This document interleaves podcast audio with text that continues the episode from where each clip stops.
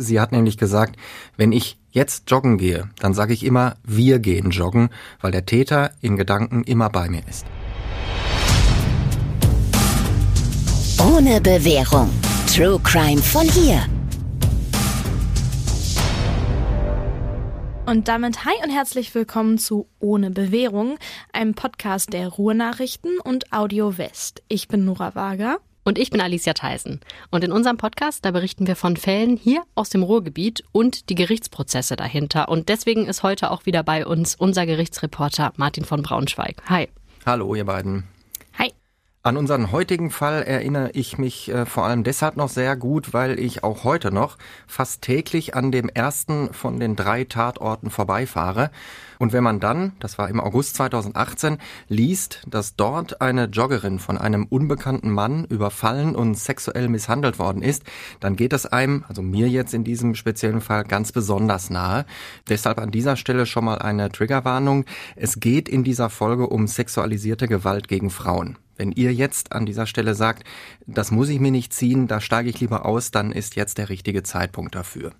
Ich habe wie gesagt, Erinnerung an diesen Fall, weil ich persönlichen Bezug zu diesem ersten Tatort habe, weil ich auch eben ähm, einige bekannte Freundinnen habe, äh, von denen ich weiß, dass die da auch heute noch regelmäßig ihre Laufrunden drehen. Ja, und dieser Überfall, der ist passiert in Hachenay, also in dem Dortmunder Stadtteil. Das ist ganz in der Nähe vom Zoo. Und bei dieser Tat ist es halt so, dass, wenn man danach googelt, da heute immer noch super viele Einträge zu aufploppen und die sind leider in rechten Foren. Das erste Opfer, eine 54 Jahre alte Frau, hatte den Täter bei der Polizei als Mann mit arabischem oder nordafrikanischem Aussehen beschrieben.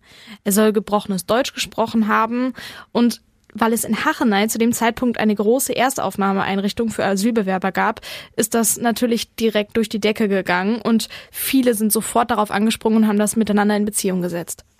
Ja, aber so richtig ähm, ging das erst alles los, als fünf Tage später, also nach dem ersten sexuellen Angriff, gleich zwei weitere Taten verübt worden sind. Am 18. August 2018 wird erst eine 60-jährige Joggerin im Stadtteil Lichtendorf vergewaltigt. Und am Abend überfällt sehr wahrscheinlich derselbe Täter in Dortmund-Westerfilde eine Frau, die gerade aus der Bahn ausgestiegen ist und über einen Spielplatz in Richtung ihrer Wohnung läuft. Auch diese beiden Opfer beschreiben den Mann als südländischen Typen, der schlecht Deutsch spricht. Die Polizei fertigt dann schließlich aufgrund von diesen Zeugenaussagen ein Phantombild an und geht damit nach einiger Zeit auch in die Öffentlichkeitsfahndung. Letztendlich muss man aber festhalten, derjenige, der am Ende festgenommen wird und für diese Taten verurteilt wird, der sieht weder dem Phantombild auch nur ansatzweise ähnlich, noch ist er Araber, noch ist er Nordafrikaner und auch das geschätzte Alter von 35 bis 40 Jahren kommt überhaupt nicht hin. Der Täter ist Gianni B., ein damals 24 Jahre alter Rumäne, der schon seit einiger Zeit in Dortmund lebt. Er ist aus seiner Heimat nach Deutschland gekommen, weil er gehört hat, dass man hier als Hilfsarbeiter auf dem Bau vergleichsweise gut viel Geld verdienen kann. Und er hat auch zunächst immer mal wieder Jobs gefunden. Glücklich ist er in Dortmund aber nicht geworden. Er erzählt später bei der Polizei, dass das vor allem auch mit seiner familiären Situation zu tun hat. Er hatte in Rumänien seine Jugendliebe geheiratet und mit der Frau auch eine kleine Tochter bekommen, kurz bevor er dann nach Deutschland gegangen ist. Angeblich wollte er dann deshalb nach Deutschland, um seiner kleinen Familie ein besseres Leben ermöglichen zu können. Und von dem Geld, das er hier verdient hat auf den Baustellen, will er regelmäßig große Teile in die Heimat geschickt haben. Und dann erfährt Gianni B. aber kurz vor der Tat von seiner Mutter am Telefon eben Folgendes. Und zwar ist seine Frau weg. Sie hat einen anderen kennengelernt und ist mit dem abgehauen. Und das Mädchen, also seine Tochter, hat die Frau bei seiner Mutter gelassen. Gianni B. ist also dementsprechend total fertig mit der Welt. Genau, und in dieser Phase, so hat er später bei der Polizei ausgesagt, äh, hat er dann angefangen, regelmäßig viel Alkohol zu trinken. Und dann kommt eben dieser äh, 13. August 2018. Er hat sich gerade fertig gemacht, weil er damit rechnet, jetzt wieder arbeiten gehen zu können. Und dann sagt ihm sein Chef am äh, Morgen am Telefon, Johnny, weißt du was, heute brauchst du nicht zu kommen, wir kommen hier auf der Baustelle auch ganz gut ohne dich zurecht. Da sagt er sich, jetzt weiß ich überhaupt nichts, was ich mit meinem Tag anfangen soll. Er ist dann rausgegangen, hat sich ein paar Dosen Bier gekauft, sich in den Wald gesetzt und sich in erster Linie erstmal selber richtig, richtig leid getan. An diesem Vormittag verübt er die erste von drei Sexualstraftaten. Er sieht, wie eine Frau in diesem kleinen Wald in Hachenay ihre Laufrunde dreht.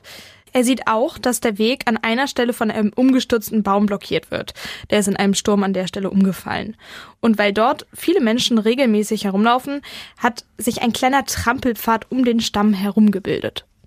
Und das ist wirklich so passiert, wie ja, wir das vielleicht uns auch früher immer vorgestellt haben, dass der Vergewaltiger oder der, der Übeltäter im Busch sitzt, weil Gianni B. hat es genauso gemacht. Er hat sich an diesem Baum versteckt und darauf gewartet, bis die Läuferin wieder vorbeigekommen ist. Und er sieht, dass die Frau Kopfhörer in den Ohren hat und das nutzt er dann aus. Er fällt sie von hinten an, stößt sie zu Boden und fängt auch sofort an, sie zu würgen. Die Frau sagt später, ich habe zuerst gar nicht mitgekriegt, was da passiert ist. Ich dachte, ich hätte mir einen Nerv im Rücken eingeklemmt. Ich hätte überhaupt nicht daran gedacht, dass ich überfallen worden sein könnte. Tatsache ist aber, dass sie dann äh, relativ schnell sehr klar reagiert, als sie dann eben doch mitbekommt, dass da ein Mann dahinter steckt, warum sie jetzt auf dem Boden liegt. Sie spricht diesen Mann dann an und sie sagt, ich arbeite an der Uni hier in Dortmund, ich habe viel mit arabischen Männern zu tun. Sie sagt zu ihm sogar wörtlich, ich habe viel mit deinen Brüdern zu tun, ähm, mach das doch jetzt bitte nicht kaputt. Sie hält den Angreifer, wie gesagt, für einen Araber und versucht ihn auf diese Weise zu beschwichtigen. Aber das klappt nicht. Nein, das klappt nicht. Gianni B. sagt ihr eindeutig, was er von ihr will. Er will Sex, er zieht ihr die Hose runter, er schiebt ihr das Oberteil nach oben. Ich denke, wir sollten an dieser Stelle nicht zu sehr ins Detail gehen, was dann jetzt ähm, alles noch passiert ist. Tatsache ist, am Ende kommt es zu sexuellen Handlungen und natürlich gegen den Willen der Frau. Und hier ist es vielleicht einmal wichtig zu sagen, einfach um es abzugrenzen, wo ist der Unterschied zwischen einer Vergewaltigung und einem sexuellen Übergriff? Und zwar ist es so, bei einer Vergewaltigung, da dringt der Täter, egal womit und egal in welchem Bereich, in das Opfer ein. Also nehmen wir jetzt zum Beispiel mal einen Täter, der dem Opfer einen Finger in den Mund steckt. Dann kann das, wenn ihm eindeutig die sexuelle Absicht nachgewiesen werden kann, schon eine Vergewaltigung sein. Und in diesem Fall, da, auch wenn wir da keine Details jetzt nennen wollen, ist es ein sexueller Übergriff und keine Vergewaltigung. So ist es. Und Gianni B. geht, nachdem er diese Tat verübt hat, in aller Seelenruhe weg.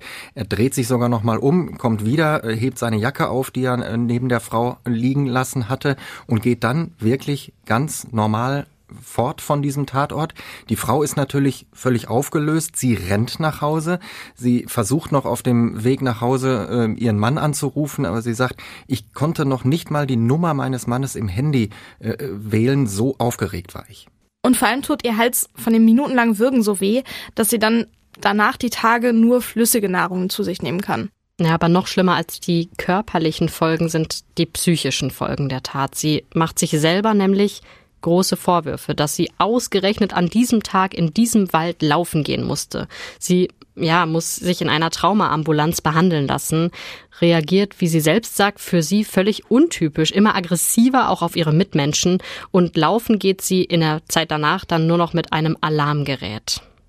Ja, ein Satz aus ihrer Aussage vor Gericht, der bringt es eigentlich auf den Punkt und zwar auf eine sehr erschütternde Art und Weise bringt er das auf den Punkt. Sie hat nämlich gesagt, wenn ich jetzt joggen gehe, dann sage ich immer, wir gehen joggen, weil der Täter in Gedanken immer bei mir ist.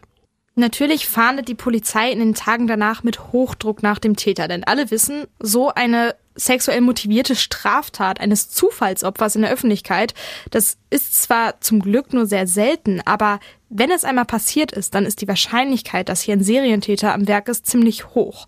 Und der muss natürlich schnellstmöglich geschnappt werden, damit, ja, sowas nicht nochmal passiert. Aber auch die Öffentlichkeitsfahndung, wo die Polizei ja mit dem besagten Phantombild sucht, die führt erstmal zu nichts. Auf Gianni B. fällt überhaupt kein Verdacht und er kann tatsächlich fünf Tage später nur wieder eine Tat verüben. Dieses Mal ist er mit der Bahn in den Stadtteil Lichtendorf gefahren. Das ist ganz im Südosten von Dortmund. Er hat sich wieder am Kiosk ein paar Dosenbier gekauft und sitzt in einem kleinen Park herum und trinkt, als er eine Frau mit ihrem Hund vorbeikommen sieht. Auch die Frau macht Sport. Sie sagt später, das war eher Walken als Joggen. Ähm, denn sie hat ihren blinden Hund an der Leine. Und hier ist ganz wichtig, der Hund war blind und nicht sie war blind. Jedenfalls beschließt Gianni B., dass er auch diese Frau angreifen und zum Sex zwingen will. Also geht er auf diese 60-jährige Frau zu, er spricht sie an, er sagt tatsächlich Fiki Fiki zu ihr. Die Frau antwortet, bist du bescheuert, hau ab. Doch in dem Moment bekommt sie auch schon den ersten Faustschlag von ihm ins Gesicht. Sie geht zu Boden, der Täter steht über ihr und diesmal hat er sogar ein Messer in der Hand. Die Frau sagt bei der Polizei später, das war zwar nur so ein kleines Schälmesser, aber natürlich hatte ich trotzdem in diesem Moment riesige Angst. Und sie hat sich schließlich selbst an dem Messer sogar noch verletzt, als sie versucht, äh, dieses Messer dem Mann aus der Hand zu schlagen. Ja, aber am Ende bringt ihre ganze Gegenwehr überhaupt nichts. Nein, leider nein. Äh, Gianni B. vergewaltigt die Frau, in diesem Fall also wirklich eine Vergewaltigung, und er flieht dann vom Tatort und das Opfer, auch dieses Opfer, ist schwer traumatisiert. Ja, und ich muss das an der Stelle jetzt auch einmal kurz sagen. In Vorbereitung auf die Folge, da hat Martin, da hast du uns ja wirklich auch einige Details genannt von diesen sexuellen Übergriffen, auch von den Vergewaltigungen. Und das hat wirklich schon einen guten Grund, warum wir da jetzt nicht die in allen Einzelheiten hier erzählen im Podcast, sondern es halt bei der Form belassen, wie wir es gerade machen. Also wir sagen halt, dass es passiert, aber gehen eben nicht näher ins Detail. Es ist halt eben auch schon erschütternd, wenn man sich so vor Augen führt, wie es mit dieser 60-Jährigen dann in den folgenden Stunden und auch Tagen überhaupt weitergegangen ist. Sie geht erstmal nach Hause. Ihr Mann ist nicht da, weil er übers Wochenende mit ein paar Freunden unterwegs ist. Zu Hause stellt sie sich dann unter die Dusche und putzt sich, wie sie sagt, wie, wie eine Besessene die Zähne. Und dann trinkt sie auf der Stelle eine ganze Flasche Wein, legt sich ins Bett und schläft ein. Man merkt also, die stand völlig unter Schock. Als sie dann am Abend aufwacht, weiß sie plötzlich aber genau, was sie machen muss. Ja, da geht sie nämlich rüber zu einem Nachbarn. Von dem weiß sie nämlich, dass der früher mal bei der Polizei gearbeitet hat. Und sie sagt dem Mann, dass sie überfallen worden ist. Aber von der Vergewaltigung, da sagt sie nichts, weil sie sich dafür zu sehr schämt. Und das geht dann leider auch die nächsten Tage erstmal so weiter. Ja, die Frau wird natürlich mehrfach vernommen äh, von der Polizei. Und in einer der ersten Vernehmungen äh, rutscht ihr das mit der Vergewaltigung dann mehr so zufällig raus. Die Polizistin ist natürlich äh, hellhörig, die notiert das in ihrem Protokoll. Als dann aber zwei Tage später eine Kollegin die Frau, also das Opfer, ein zweites Mal befragen will, streitet die plötzlich alles ab, sagt nein, nein, nein, das hat ihre Kollegin mir einfach so in den Mund gelegt, es hat keine sexuellen Handlungen gegeben, es hat schon gar keine Vergewaltigung gegeben, das stimmt einfach nicht. Und wieder ein paar Tage später, als es erneut zu einer Befragung kommen soll, da rudert sie dann wieder zurück und dann sagt sie ganz leise, ja, doch, also das, was ich da beim ersten Mal gesagt habe, das ist richtig, ich bin vergewaltigt worden. Und sie sagt wörtlich, ich konnte das doch gar nicht zugeben. Ich kann das doch vor allem meinem Mann gar nicht erzählen. Was soll der denn jetzt von mir denken? Das sieht man leider immer wieder in solchen Fällen, dass die Opfer gar nicht realisieren im ersten Moment, dass sie tatsächlich Opfer eines Verbrechens und in diesem Fall eines sexualisierten Verbrechens geworden sind. Und besonders die psychischen Verletzungen sind dann viel schlimmer als die körperlichen. Auch in diesem Fall ist das wieder so. Die Frau hat lange gebraucht, ehe sie wieder ihren gewohnten Laufweg gegangen ist. Vor Gericht hat sie dann erzählt, dass sie immer noch große Angst vor Menschenmengen hat und weiterhin auch nachts nicht gut schlafen kann. Ja, und da war ein halbes Jahr schon seit der Vergewaltigung vergangen. Und jetzt kann man sich natürlich fragen, ist das wirklich nötig, dass diese Frauen auch vor Gericht nochmal aussagen müssen? Aber genau die Antworten von diesen Frauen. Die sind wichtig für die Richter und Richterinnen, um eben die Schuld des Angeklagten einschätzen zu können. Und deshalb werden Opfer von sexualisierter Gewalt immer gefragt, wie ist es ihnen während der Tat ergangen? Hatten sie Angst, vielleicht sogar Todesangst? Wie geht es Ihnen heute, wenn Sie an damals zurückdenken? Und auch, welche körperlichen Folgen hatte der Überfall? Sind Sie psychisch beeinträchtigt dadurch? Und mussten Sie therapeutische Hilfe in Anspruch nehmen? Und wenn man jetzt sich diese Fragen so anhört, dann klingt das ja schon wirklich ein bisschen übergriffig. Aber im Grunde dient es eben dazu, für jeden konkreten Fall und für jede konkrete Straftat eine möglichst gerechte Strafe festzulegen. Und vielleicht an dieser Stelle noch mal ganz schnell zurück zum ersten Fall. Da hat die Frau während ihrer Zeugenaussage vor Gericht gesagt, ich bin sehr froh, dass dieser Tag heute gekommen ist, dass ich jetzt endlich anfangen kann, mit der Tat abzuschließen, denn bisher hatte ich jeden Tag Angst, dass ich was Wichtiges vergesse und dass ich hier keine komplette Aussage vor Gericht machen kann. Jetzt habe ich das hinter mir und jetzt kann für mich die Aufarbeitung losgehen. Ja, ich bin fast schon erleichtert, das gerade zu hören. Aber man muss dazu auch sagen, für andere Frauen, die vielleicht Ähnliches erlebt haben, ist es vielleicht ganz anders, weil natürlich jeder und jede nochmal anders mit solchen Traumata und solchen schlimmen Erlebnissen umgeht. Also für die eine ist es vielleicht total gut, sich das alles einmal blöd gesagt von der Seele zu reden und für den nächsten, der sagt, boah, nee, ich möchte mit niemandem auch nur ansatzweise drüber reden. Und ja, vielleicht wäre es da irgendwie ganz sinnvoll, wenn jede Person, in diesem Fall jedes Opfer, selber entscheiden dürfte, ob die jetzt aussagen möchten oder nicht. Also vielleicht könnte man ja, weiß ich nicht, im Gericht einfach die äh, Befragung bei der Polizei da zeigen im Gerichtssaal. Ja, würde denn natürlich aber jeder Anwalt und ich finde auch äh, zu Recht, jeder Verteidiger würde da sagen, das geht so nicht, ähm, denn ich muss meine eigenen Fragen dem betroffenen Zeugen, der betroffenen Zeugin stellen können. Es kann nicht sein, dass hier die, die Polizei, die Vernehmungsbeamten ähm, die Fragen stellen und diese Antworten dann alles äh, sind, was hier in den Prozess eingeführt werden. Ähm, nein, so ein Verteidiger und auch so ein Angeklagter, äh, die müssen natürlich äh, die Gelegenheit haben, selbst das Opfer zu befragen und selbst auch die Mimik und die Gestik des Opfers äh, zu erleben. Das wird so ähm, einfach nicht funktionieren, weil ansonsten könnten wir äh, alle Zeugenaussagen im Grunde nur vorlesen. Aber wie gesagt, die sind dann nicht, zumindest nicht im Sinne der Verteidigung, vollständig. Ich kann da beide Seiten verstehen, aber ich finde auch den äh, Punkt, den Alicia gemacht hat, das ist schon wichtig, dass den Opfern nicht mehr zugemutet wird als sowieso schon. Aber kommen wir mal wieder zurück zu unserem Fall. Wir hatten ja am Anfang gesagt, dass es drei Taten gab. Wir hatten jetzt die erste, das ist die 54-jährige Joggerin. Die zweite Frau, die betroffen war, ist die 60-jährige Frau in Lichtendorf. Und jetzt kommen wir zum dritten Fall. Nur wenige Stunden nach der zweiten Tat in Lichtendorf hat Gianni B. wieder eine Frau überfallen. Diesmal im Stadtteil Westerfilde. Da hatte er sich auf einem Spielplatz hingesetzt und wieder Bier getrunken. Abends ging dann eine Frau an ihm vorbei, die war mit der Bahn gekommen und hatte dann versucht, über den Spielplatz abzukürzen. Ja, und der dritte Überfall, das hört man ja jetzt auch schon, was du so erzählst, Nora, wieder mit dem Dosenbier und irgendwo, dass er da rumlungert, der läuft im Grunde genauso ab wie die ersten beiden. Ja, er wartet, bis die Frau an ihm vorbeigelaufen ist. Er greift sie dann hinterrücks äh, aus dem Nichts an.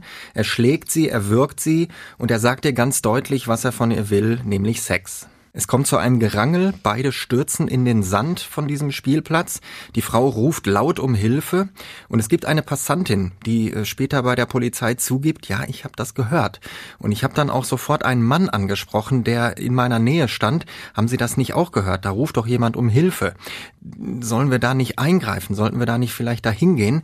Der Mann hat aber nur den Kopf geschüttelt und ist weggelaufen. Und deswegen geht die Passantin dann alleine zu der immer noch um Hilfe rufenden Frau. Der Angreifer ist aber zu diesem Zeitpunkt zum Glück schon verschwunden. Gianni B. ist abgehauen, als die Hilferufe zu laut wurden. Und ich denke, alleine schon daran kann man erkennen, dass der Alkohol, den er vor allen Taten getrunken haben will, im Grunde überhaupt keine Rolle gespielt hat. Wir hatten es ja gehört, er hat jedes Mal vorher mehrere Dosen Bier getrunken, aber sich jetzt darauf zu berufen und zu sagen, deswegen war ich vielleicht nicht Herr meiner Sinne und nur vermindert schuldfähig, das wird schwierig, denn wer so zielgerichtet handeln kann und dann tatsächlich noch abhaut, wenn es ihm zu gefährlich wird, der kann sich eben darauf nicht berufen.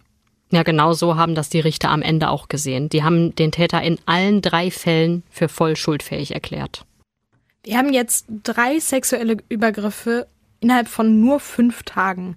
Wie groß war eigentlich damals der Druck bei der Polizei, das jetzt endlich aufzuklären, damit diese Serie stoppt? Ja, kann sich jeder vorstellen, enorm groß. Da war richtig Druck auf dem Kessel, denn man musste ja eigentlich zwingend damit rechnen, dass dieser Täter weitermachen würde. Es gab überhaupt keinen plausiblen Anhaltspunkt dafür, dass man davon ausgehen konnte, dass der jetzt aufhören würde, über Frauen herzufallen und sie zu vergewaltigen. Von der Polizei hieß es später, wir waren in diesen Tagen alle total fokussiert auf diesen einen Fall. Wir wussten, wir müssen diesen Täter festnehmen, denn solche Übergriffe, die schüren logischerweise absolute Ängste in der Bevölkerung. Und dann kam ja noch wir hatten es ganz am Anfang, diese politische Komponente dazu, dass immer wieder die vermeintlich arabische oder nordafrikanische Herkunft dieses gesuchten Menschen thematisiert wurde. Alles in allem ganz bestimmt keine einfache Situation für die Polizei. Ja, das kann ich absolut verstehen. Also auf der einen Seite diese Angst einfach, vielleicht bin ich die Nächste oder vielleicht meine Freundin, Frau, wie auch immer. Und dann kommt da noch die rechte Szene, die ja total auf den Plan gerufen worden ist von, ja, diesem vermeintlich arabischen oder nordafrikanisch aussehenden Mann, der vielleicht sogar noch in diesem Asylheim wohnt. Aber zum Glück hatte die Polizei relativ schnell dann doch einen konkreten Anhaltspunkt.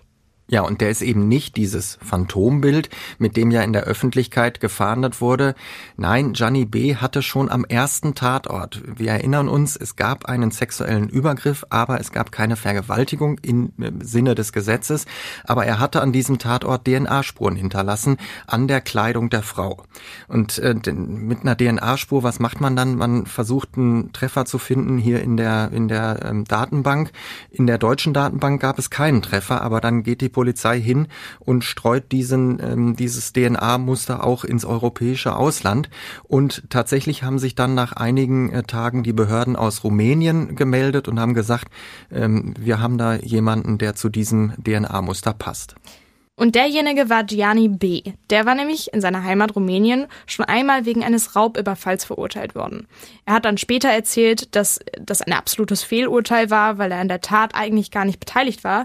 Aber es spielt keine Rolle, denn damals wurde seine DNA abgespeichert und deshalb konnte man auf die Anfrage aus Deutschland nicht nur mit dem Namen, sondern auch mit einem Foto des Täters reagieren. Also halten wir kurz fest, Gianni B. war weder nordafrikanisch noch arabisch, sondern er kam aus Rumänien. Und dieses Foto von Gianni B., das hat die Polizei erstmal nur intern benutzt. Einem Beamten muss die Aufnahme aber wirklich so wichtig gewesen sein, dass er sich das Gesicht ganz genau gemerkt hat.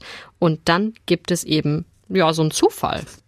Ja, der Zufall ist, dass ähm, dieser Beamte, der sich dieses äh, Foto so genau eingeprägt hat, nach seiner Schicht mit der U-Bahn nach Hause fährt.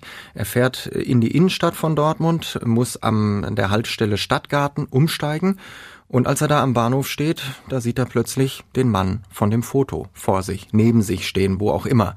Der Polizist ist sich hundertprozentig sicher, dass das der Gesuchte ist, der gesuchte Sexualstraftäter, nachdem seine Kollegen ähm, wirklich äh, mit Hochdruck fahnden.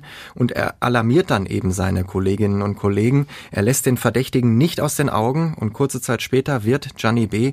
dann tatsächlich festgenommen an diesem U-Bahn-Bahnhof. Widerstandslos, wie es heißt, lässt er sich festnehmen. Das heißt, zwei Wochen nach dem ersten Angriff ist der Täter endlich gefasst und Dortmund kann auch wirklich so ein bisschen aufatmen, weil zwei Wochen hatten ja wirklich alle, die hier gewohnt haben, einfach Angst. Eine Frage stelle ich mir schon noch. Warum wurde das Foto eigentlich nur intern verwendet? Warum haben die das nicht geschickt bekommen und direkt quasi an alle rausgeschickt, an Presse, an Flyer? Wieso hat man dann, wenn es ja so einen Druck gab, dann nicht sofort das Foto rausgegeben? Ja, die Polizei ist natürlich erst einmal aufgerufen, ähm, Straftaten ohne Zuhilfenahme der Bevölkerung aufzuklären. Sie hatten sich hier schon zu der Öffentlichkeitsverhandlung entschieden mit dem Phantombild.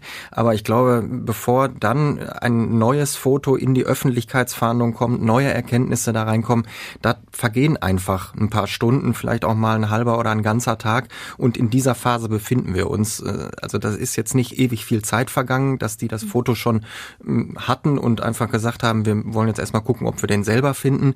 Aber das geht halt nicht von jetzt auf gleich. Nachdem auf jeden Fall dieser sehr, sehr glückliche Zufall, diese, ja, man muss es so sagen, diese Reihe von zufälligen Überfällen beendet hat, beginnt der Prozess vor dem Landgericht. Das ist ein halbes Jahr, nachdem die letzte Tat stattgefunden hat. Wie hat Gianni B., also der Angeklagte, sich vor Gericht verhalten, Martin? Er hat auf uns alle einen sehr, sehr merkwürdigen Eindruck hinterlassen, denn er hat sich lange und ausführlich zu den Vorwürfen geäußert. Doch was er da gesagt hat, das hat die Sache für ihn eigentlich nicht besser, sondern eigentlich nur noch schlimmer gemacht. Zur ersten Tat hat er gesagt, dass er eigentlich gar keinen Sex mit der Joggerin wollte. Er hat die, ich sag mal, einfach mal so angegriffen und äh, zu Boden gebracht. Und die Frau äh, hat ihn dann allerdings in ihrer Angst und in ihrem Zittern ähm, das von sich aus angeboten. Wir könnten ja hier auch sexuelle Handlungen vornehmen. Er will zwar mitgekriegt haben, dass die Frau Angst vor ihm hatte, aber eigentlich gab es doch dafür überhaupt keinen Grund, sagt er. Wow, das ist so lächerlich. Also ja, genau so reagiert man, wenn jemand einen angreift im Park, dann bietet man sowas an. Äh, okay. Also die zweite Vergewaltigung, die hat Gianni B. dann ja noch komplett abgestritten. Ja, und auch das war mehr als bemerkenswert. Er hat nämlich gesagt, ja, ich war in Lichtendorf an diesem 18. August. Ja, es gab auch einen Vorfall mit einer Frau und diese Frau war in Begleitung eines Hundes. Das muss aber eine andere Frau gewesen sein, denn der Hund, den diese Frau, von der ich jetzt rede, dabei hatte, der war nicht blind. Und deswegen ähm, kann es sich hier nur um eine Verwechslung handeln. Und auch bei meiner Tat äh, gab es auch äh, am Ende keine Vergewaltigung, sondern nur eine Körperverletzung. Das heißt, ich habe die Frau geschlagen, aber das war halt eine andere. Klar, nur eine, nur eine Körperverletzung. Ich war Lappalie, ne? Genau. Also ein Schwachsinn. Und wie hat er sich aus dem dritten Überfall heraus geschwindelt, sag ich mal? Diesen dritten Überfall, den hat es tatsächlich auch äh, in seinem Kopf wieder gegeben. Dazu hat Gianni B. aber gesagt, äh, ich wollte ja auch in diesem Fall nicht wirklich Sex. Denn Sex, hat er gesagt, ist für mich nur, wenn es Mann und Frau sind, wenn beide nackt sind und zusammen im Bett liegen. Alles andere, eine Frau begrapschen, ihr an die Brüste fassen, ihr zwischen die Beine fassen, fällt überhaupt nicht unter Sex. Und als Mann, sagt er, hat man eigentlich auch sogar das Recht dazu, das zu machen. Mir wird gerade schlecht. Okay, also fassen wir mal zusammen. Geständnis kann man das auf jeden Fall nicht nennen, also in keinem der drei Fälle. Nein, ein richtiges Geständnis gab es in keinem der drei Fälle. Das haben auch die Richter am Ende so gesehen. Hätte Johnny B. wirklich alles komplett zugegeben, hätte er, was die Strafe angeht, sicherlich noch Pluspunkte sammeln können. So hieß es am Ende aber nur, also wir haben nicht wirklich viel, was hier zugunsten des Angeklagten spricht. Und deshalb ist er für diese drei sexuellen Übergriffe äh, am Ende zu insgesamt neun Jahren und sechs Monaten Haft verurteilt worden. Und jetzt stellt sich wie immer bei solchen Fällen die Frage nach der Sicherungsverwahrung. Und da haben sich die Richter auch ordentlich Gedanken zugemacht. Die ist ja eigentlich genau für solche Täter geschaffen worden. Männer, die Hangtäter sind, die immer wieder dazu neigen, schwere Straftaten zu begehen. Und eigentlich kann man sich ja sicher sein, Gianni B. hätte weitere Vergewaltigungen verübt, wenn er nicht zum Glück nach zwei Wochen durch einen Zufall festgenommen worden wäre. Ja, bei der Frage der Sicherungsverwahrung ähm, wird dann natürlich regelmäßig ähm, Experten oder Expertinnenhilfe äh, hinzugezogen. In diesem Fall war es eine Psychiaterin, die vom Gericht beauftragt worden ist, sich darüber Gedanken zu machen und dazu eine Einschätzung abzugeben. Und diese Psychiaterin hat im Prozess ziemlich deutlich gemacht, dass dieser Angeklagte aus ihrer Sicht kein Fall für die Sicherungsverwahrung ist. Sie hat nach ihren Untersuchungen, sie hat den also wirklich ähm, lange und ausführlich und, und ähm, über mehrere mehrere Stunden hinweg untersucht und hat am Ende gesagt, im Fall Gianni B. liegt die Rückfallquote deutlich, ist die deutlich geringer als bei vielen, vielen anderen Straftätern. Und so haben die Richter dann eben am Ende auf die Sicherungsverwahrung verzichtet. Aber was hätte Gianni B. denn jetzt tun müssen, um als Hangtäter zu gelten? Ich meine, der ist fünf Tage lang durch die Gegend gelaufen und hat Frauen angefallen.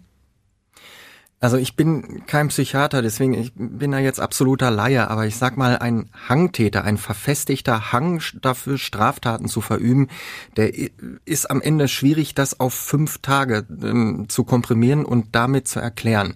Also wenn du jetzt drei Sexualstraftaten in drei Monaten verübst oder fünf Taten in fünf Monaten, dann kannst du irgendwann ähm, feststellen, dieser Mensch hat offensichtlich ähm, einen Hang dazu, immer wieder straffällig zu werden. So bei einer Zeitspanne von nur fünf Tagen ähm, kann man natürlich auch auf die Idee kommen zu sagen, ähm, der hatte fünf beschissene Tage, den ging's äh, in den Tagen wirklich mies, aber danach wäre der aus diesem Loch auch wieder rausgekommen. Wie gesagt, das ist jetzt nur Mutmaßung, ich bin kein Experte, kein Psychiater, aber so könnte ich mir das erklären. Ja, zum Glück haben wir es ja nicht rausgefunden, was passiert wäre, sondern er wurde ja rechtzeitig festgenommen und er sitzt ja auch immer noch. Ja, er befindet sich weiterhin in Haft. Er wird irgendwann damit rechnen können, in seine Heimat abgeschoben zu werden. Davor muss er aber jetzt nicht nur die Hälfte, sondern durchaus einen großen Teil seiner Strafe hier in Deutschland verbüßen. Und da ist seit seiner Festnahme ja noch nicht mal die Hälfte dieser ausgeurteilten neuneinhalb Jahre vergangen. Das war eine echt harte Folge. Trotzdem vielen Dank, Martin. Und eigentlich ist es ja so, dass wir an dieser Stelle relativ häufig über unsere Fälle diskutieren oder überlegen, war das so genau die ganz richtige Entscheidung? Sieht das irgendwie anders? Aber ich glaube, wir haben nichts zu diskutieren. Nein. Und als wir uns auf die Folge vorbereitet haben, haben Alicia und ich darüber gequatscht, dass wir sowas kennen. Man geht irgendwie nach Hause, man fühlt sich nicht sicher, man, ja, man geht durch eine dunkle Gasse, in der die Laternen kaputt sind oder so und man denkt sich, oh Gott, bitte lass es nicht hier passieren. Gerade jetzt, wo man dieses Bild von dem, ja, bösen Mann im Busch irgendwie bestätigt bekommen hat. Also man dachte, ich schwank da immer zwischen, ach, das, das gibt's nicht, da sitzt doch nicht ernsthaft jemand im Busch und wartet. Aber Johnny B. zum Beispiel, der zeigt halt doch, solche Irren gibt es halt leider eben doch. Ja, es gibt sie selten, äh, wirklich sehr selten, sagt die Polizei auch.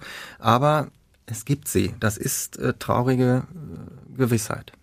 Und für alle da draußen, die uns jetzt zuhören und vielleicht die Situation kennen, es gibt eine Telefonnummer, die kann man anrufen. Das ist das Heimwegtelefon. Da könnt ihr, wenn ihr nach Hause lauft und irgendwie das Gefühl habt, ich, ich muss mich jetzt sicherer fühlen, ich möchte mit irgendwem sprechen und irgendwie die beste Freundin geht nicht ans Telefon oder so.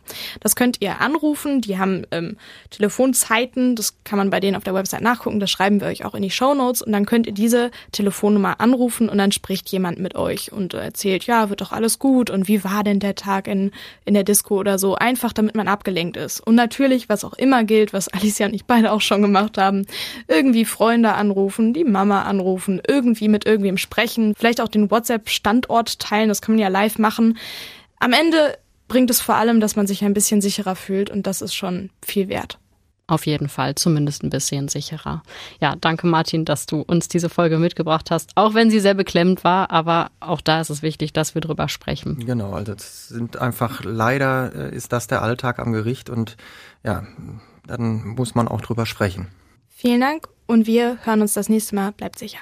Bis dahin, ciao. Tschüss. Ciao.